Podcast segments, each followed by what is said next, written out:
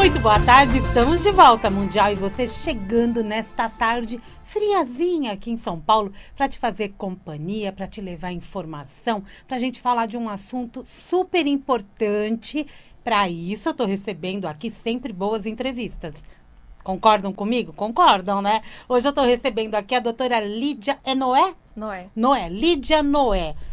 Tem acento, não tem acento? Tem Fiquei acento, na dúvida. Então tá bom. é Muito bem-vinda, doutora Lídia. Muito obrigada. a Lídia Noé, ela é nutricionista e psicóloga, ou seja, ela é uma psiconutri. Isso. um Gostei desse psiconutri- termo. psiconutri. Ela desenvolveu uma metodologia que une a abordagem nutricional à psicológica para quê?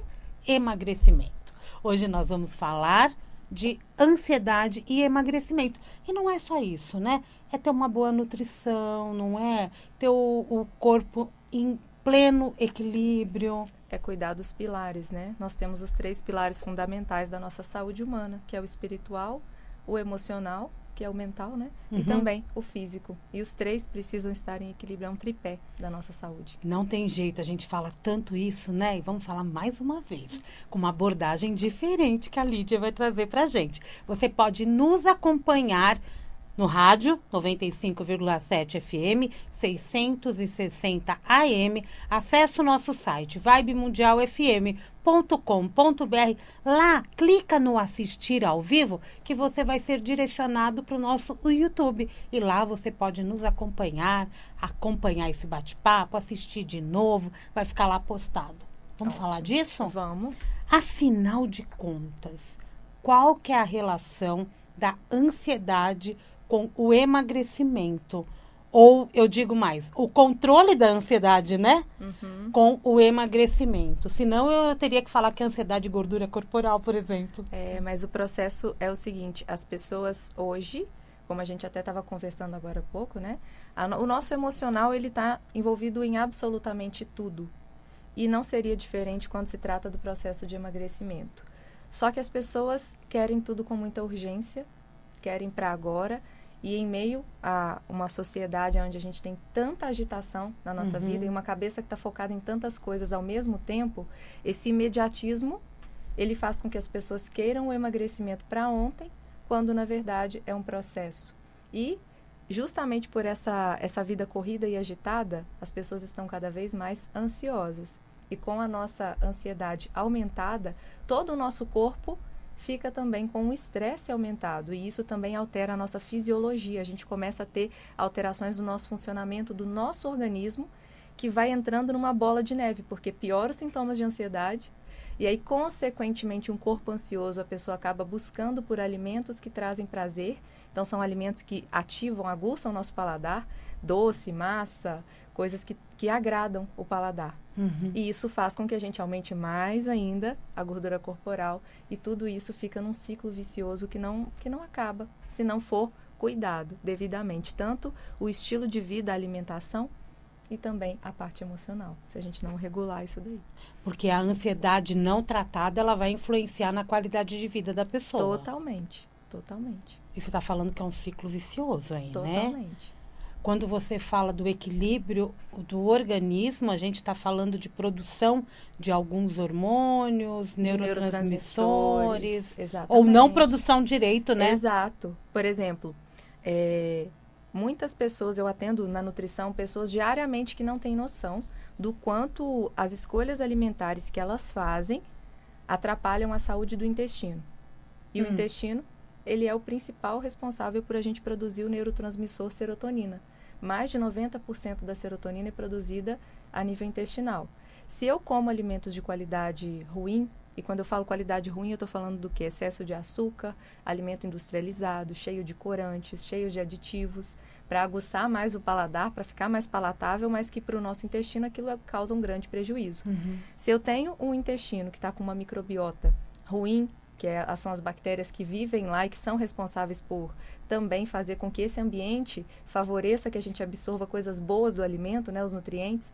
Se eu crio um ambiente que é desfavorável, o que, que vai acontecer com a produção de serotonina? Ela vai cair. E se eu não tenho serotonina produzida em quantidades adequadas, eu vou ficar mais ansioso, porque a serotonina ela é o, o neurotransmissor que nos faz ter a sensação de bem-estar. De tranquilidade, a pessoa que fica de bem com a vida.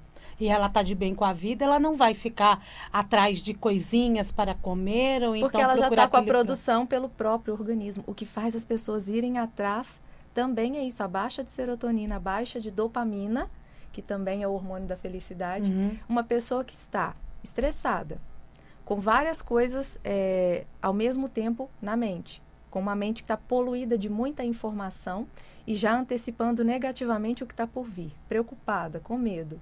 Essa pessoa busca uma compensação exatamente em alimentos que vão ajudar a produzir de imediato uma injeção de dopamina, de serotonina, e aí ela vai ficar o quê? Temporariamente, ai, que bom. Daí a pouco vem o quê? Culpa, arrependimento. Por que, que eu comi tudo isso? Eu não precisava ter comido essa barra de chocolate inteira. Uhum. E aí viram, continua. Entende que é um ciclo? É um ciclo. É um ciclo. E ele não tem fim. Porque toda hora você vai continuar tendo fatores estressantes na sua vida. Você vai continuar tendo a sua mente, que depende dela estar bem cuidada para você ter minimamente um controle, um autodomínio sobre o que você vai fazer, sobre as escolhas que você vai ter. Se isso não acontece, não tem fim. Você está sempre dependente novamente desse tipo de alimento. E aí você se frustra pelo excesso, pelo como você vai ver no seu corpo ficando, e se frustra porque parece impossível emagrecer. E a culpa não é do metabolismo. Não, você está causando essa alteração no seu metabolismo, mas que é possível de modificar. É perfeitamente possível. Aí você criou uma metodologia Sim. de trabalho com as suas duas graduações. Exato. A partir do momento que você começou a avaliar, primeiro você fez nutrição, né? Isso. Mas já fiz Como em que- seguida. Terminando a nutrição, eu já fiz o vestibular para começar. Você já Ah, sabia que você queria já sabia duas. desde a adolescência, já era o meu sonho profissional que eu fizesse as duas áreas e atuasse como eu atuo hoje. Que bom, como psiconutri. Como E psicóloga. quando que você olhou e falou essas duas áreas, elas se casam de verdade e eu vou começar a trabalhar desta forma? Tá, eu vou ser muito sincera. Eu fui para as duas áreas por um, uma vocação mesmo. Eu tinha uma identificação. Eu sempre tive interesse mesmo, da adolescência para frente, um interesse muito grande em comportamento humano. E a nutrição foi porque a minha mãe foi a nutricionista quando eu tinha 11 anos, ela tinha 35. Ela viveu esse processo e eu me encantei. A pessoa que acompanhou ela teve uma felicidade muito grande na condução do processo e me encantou. Uhum. E eu falei, quando eu crescer, eu quero fazer isso. E aí, quando eu uni as duas áreas na minha cabeça, fazia sentido só para mim. E o que eu mais ouvia lá atrás, imagina que isso era é, 2000 e quando eu comecei a faculdade, 2004. Então, há muitos anos atrás, quase 20 anos atrás, isso não fazia sentido porque naquela época, aqui no Brasil ainda tinha e eu considero que ainda tem. Estamos quebrando muitas barreiras, principalmente pós-pandemia, mas existia uma barreira muito grande das pessoas com relação à psicoterapia. Sim. Então era considerado o quê? Não, quem faz terapia é a pessoa que está com problema no casamento. Quem faz terapia é a criança que é filha de um casal que está com problema no casamento. E eu sou lá do interior de Minas, então era exatamente assim. Uhum. É, quem faz terapia esconde, porque senão as pessoas consideram que, não, mas eu não sou doida, por que Tá eu tô com fazendo problema. terapia? Exato. Então não tinha esse viés do eu vou fazer terapia porque eu sei que eu posso melhorar alguns comportamentos que me prejudicam. As pessoas já taxavam para o extremo. Só quem tem transtorno mental ou quem está com um problema muito sério no casamento, alguma coisa muito grave, é que vai se render a isso. Então eu não fazia esse link, mas eu tinha um interesse muito grande nessa área e nem as pessoas. Só que em 2012, mais ou menos, eu já, já estava na graduação, não tinha me formado em psicologia, mas já era nutricionista. No Brasil começou a popularizar o coaching. Ah, perfeito. E quando o coaching começou a popularizar no Brasil, as pessoas começaram ouvindo, sem o preconceito que elas tinham com a, psico- com a psicologia, mas ouvindo do coaching, que é uma área que também trabalha o comportamento humano, eu também sou master coach, mas aí eu já fiz essa formação, foi depois de alguns Depois. anos de formada. É, as pessoas começaram a falar assim, nossa, mas nutrição tem tudo a ver com psicologia, né? Porque tudo tá na mente. E foi incrível, Samir, porque eu vi a mudança da, da, da maneira como as pessoas abordavam quando eu comentava sobre as minhas duas áreas de, Uhum. de profissão. E aí as pessoas começaram a ter uma mentalidade mais aberta porque elas tiraram um pouco desse peso que elas colocavam na, na psicologia. E aí eu vi que dessa época em diante as pessoas começaram a fazer esse link. E foi Que daí ótimo. aonde as pessoas começaram a entender, se eu não mudar minha mente, se eu não mudar o meu comportamento, se eu não cuidar do meu emocional, não vai adiantar, eu não vou ter o resultado que eu gostaria no emagrecimento.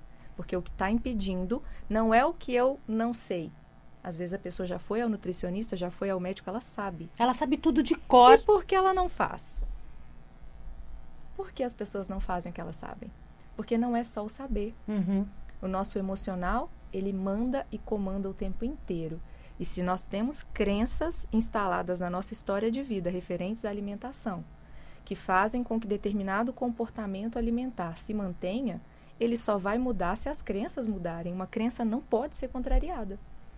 E acabam sendo crenças mesmo, mesmo que ditam como a, a forma como as pessoas se alimentam. Exato, e eu posso te dizer as mais comuns. Hum. Para você ter uma ideia, na minha clínica lá em Minas, quando eu estruturei a clínica, eu coloquei uma escola de culinária saudável para matar as objeções do paciente, que eram Hum. as seguintes: comida de dieta é ruim, comida de dieta é cara, comida de dieta não é prática, e eu não tenho tempo para ficar organizando. Isso é crença.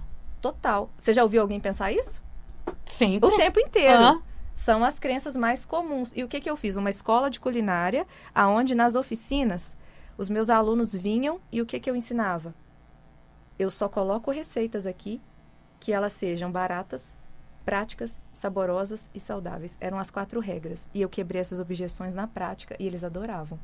Por quê? Eu conseguia, mostrando para eles na prática, que aquelas crenças que eles instalaram na mente deles a respeito de comida de dieta, que na verdade não é comida de dieta, é a comida saudável, é a comida a que comida que vem da natureza- feira. que a natureza nos entrega, É. a comida que foi aí tá, tá disponível para todos É. nós.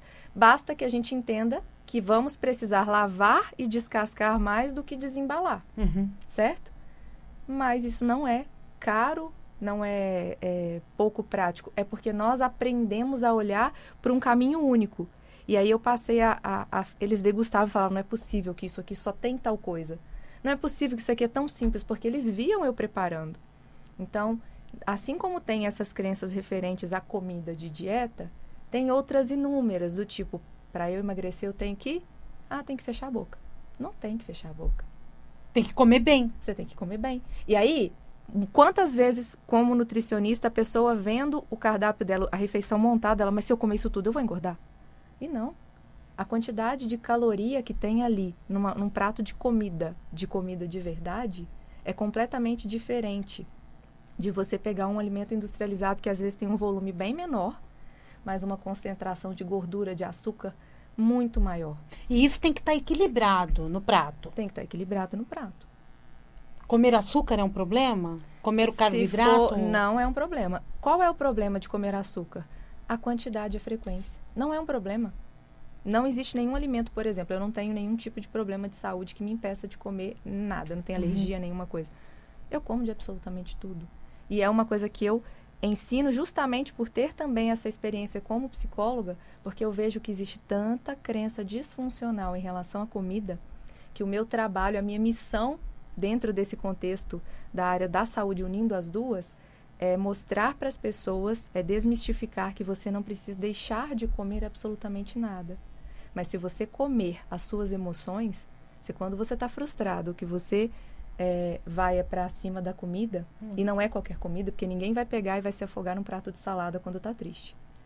Não, a pessoa já quer Exato. o mais gordura, fast food. Exato. Então, se você parar de se recompensar com comida, ai, eu trabalhei o dia todo, eu mereço. E aí vai lá e quer comer. Isso é uma frase até perigosa, né?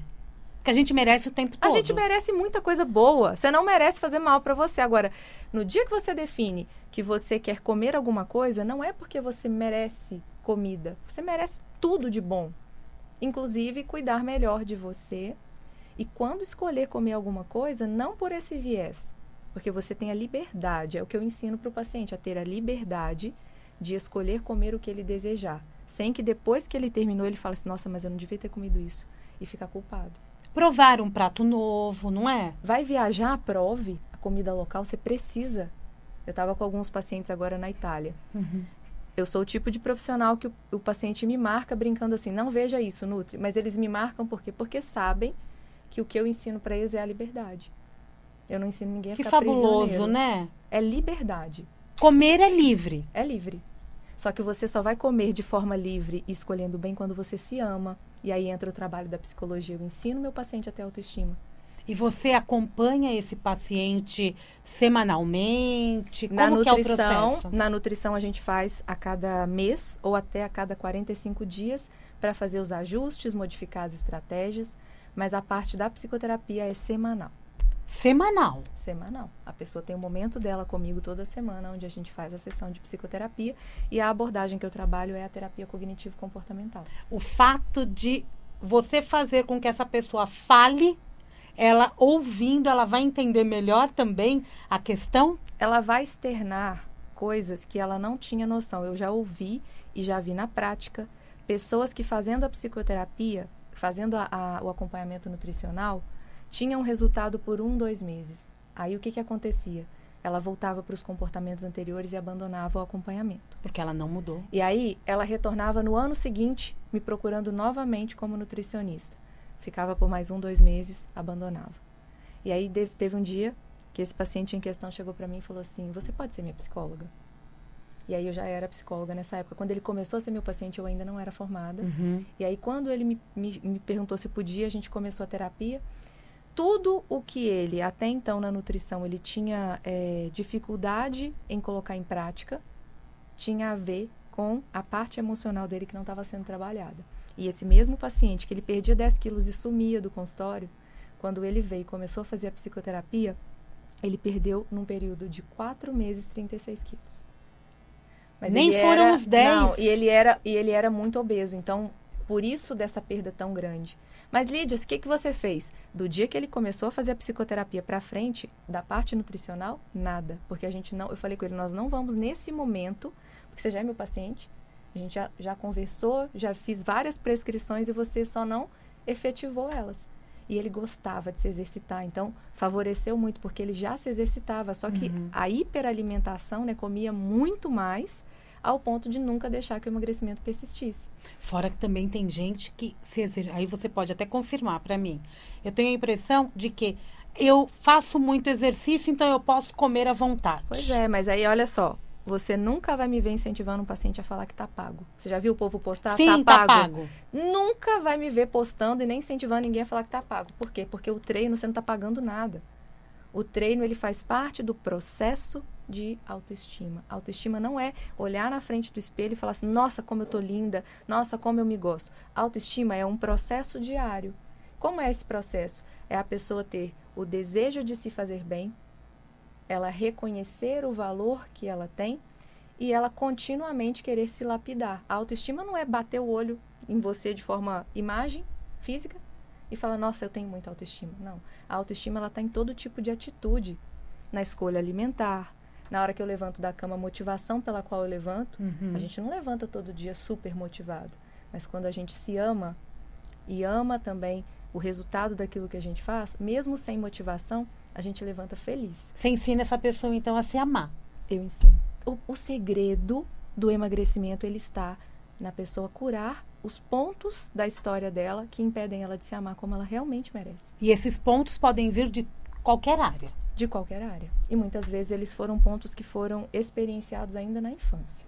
Boa parte, né? É. E aí refletem até hoje em como a pessoa se vê hoje, E a pessoa muitas vezes não quer enxergar. como a pessoa se sente hoje, o merecimento que ela tem hoje. Lembra do eu mereço? Que a gente estava falando que a gente merece tudo, a gente Uhum. merece muitas coisas boas. O merecimento só vai ser adequado, só vai ser proporcional se a pessoa tem noção da real identidade dela. Mas se ela está se vendo de uma maneira distorcida, como alguém que não é bom o suficiente, como tudo que ela faz ainda não está bom o suficiente, e aí ela não vai tendo resultados. Aí ela não tem resultado, por exemplo, não é só no emagrecimento. Às vezes ela gostaria de ser mais bem sucedida financeiramente não é. Gostaria de ser mais bem sucedida no casamento, ou então de encontrar alguém para chegar realmente a dividir a vida. Não dá certo, só encontra pessoas onde tem os dois têm um relacionamento que é tóxico, Uhum. ou então ela não consegue dizer não para as pessoas e ela carrega o mundo nas costas porque ela tem medo de desagradar os outros. Ela diz não para si o tempo inteiro para ser boazinha com os outros. Isso é tão comum, né? Muito comum, é o que eu mais recebo É? no consultório, é o que eu mais recebo. Eu imagino. E essas pessoas que acabam engordando depois, depois que casam, depois que teve um filho.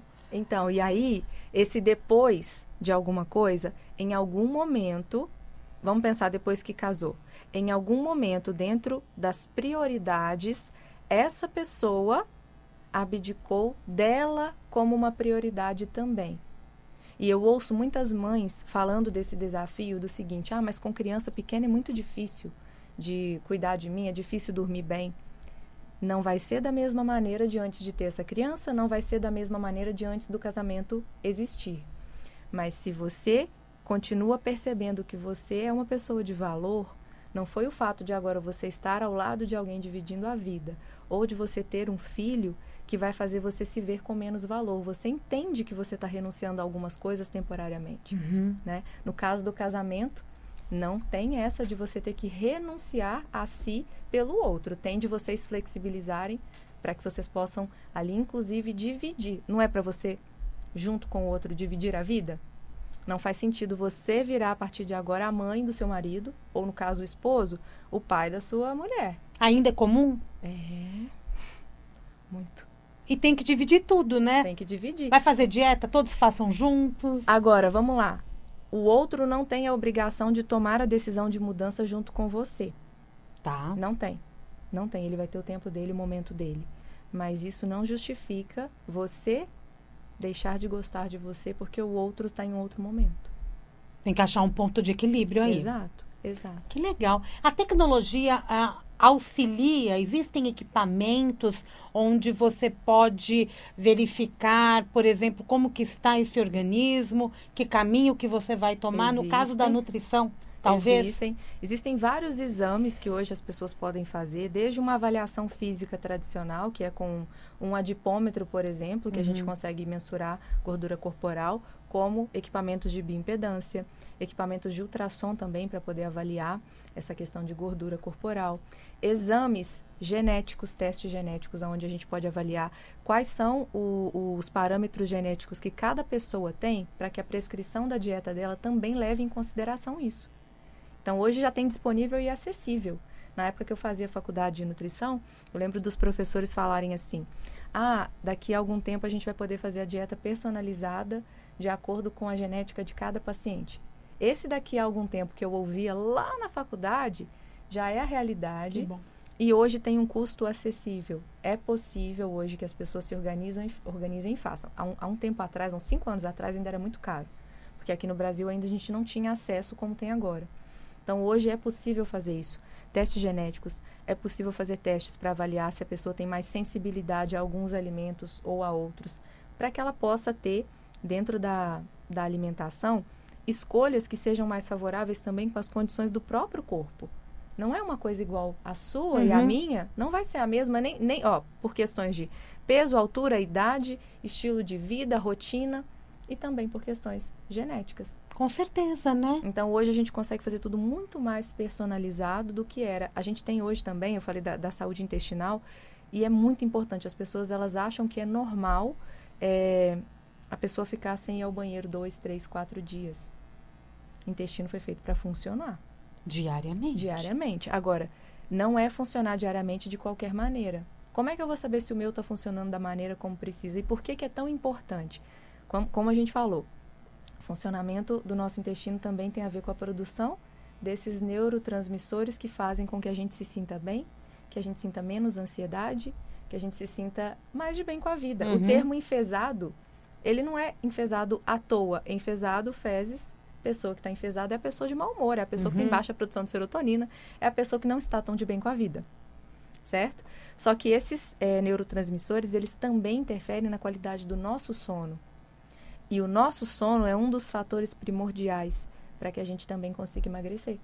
Uma pessoa que tem um sono de qualidade ruim, que dorme pouco, uma pessoa que quando ela dorme ronca muito, tem a apneia do sono, essa pessoa também vai ter outras coisas que vão interferir. E o Uhum. nosso intestino precisa ser visto, porque ele também tem total relação com essa nossa sensação ao longo do dia de bem-estar, com essa nossa sensação de não estar. Imagina, sentada a pessoa está com, com a sensação de estar toda estufada, ela fica desconfortável. Uhum. Então, todo o cuidado com o intestino também tem a ver com o que o nutricionista vai conduzir ali com o paciente. Existem exames hoje que a gente avalia também essas bactérias que vivem no intestino, para avaliar se estão em crescimento maior, aquelas que são prejudiciais e que a gente vai precisar fazer um equilíbrio. Uhum. E já tem muitos estudos que mostraram que o intestino de uma pessoa obesa, ele tem bactérias diferentes do intestino de uma pessoa que tem um peso saudável. Olha isso. Exato. E vamos equilibrar. Aí são os probióticos. Ah, Probiótico? Não só probióticos, prebióticos também, que são os alimentos que vão ajudar a nutrir essas bactérias.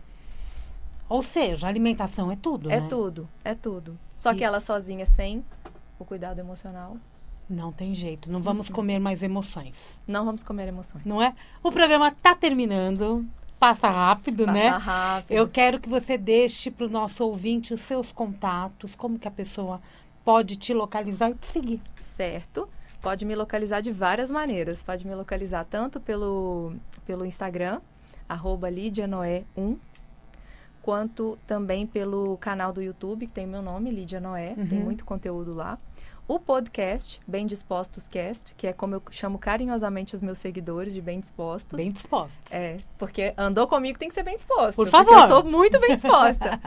e também pelo celular da clínica, que é 011 91058 8267. Pode repetir. 91058 8267. A clínica está em Alphaville, Em mas você Alphaville. atende online também? Atendo online também para todo o Brasil e o mundo. Olá!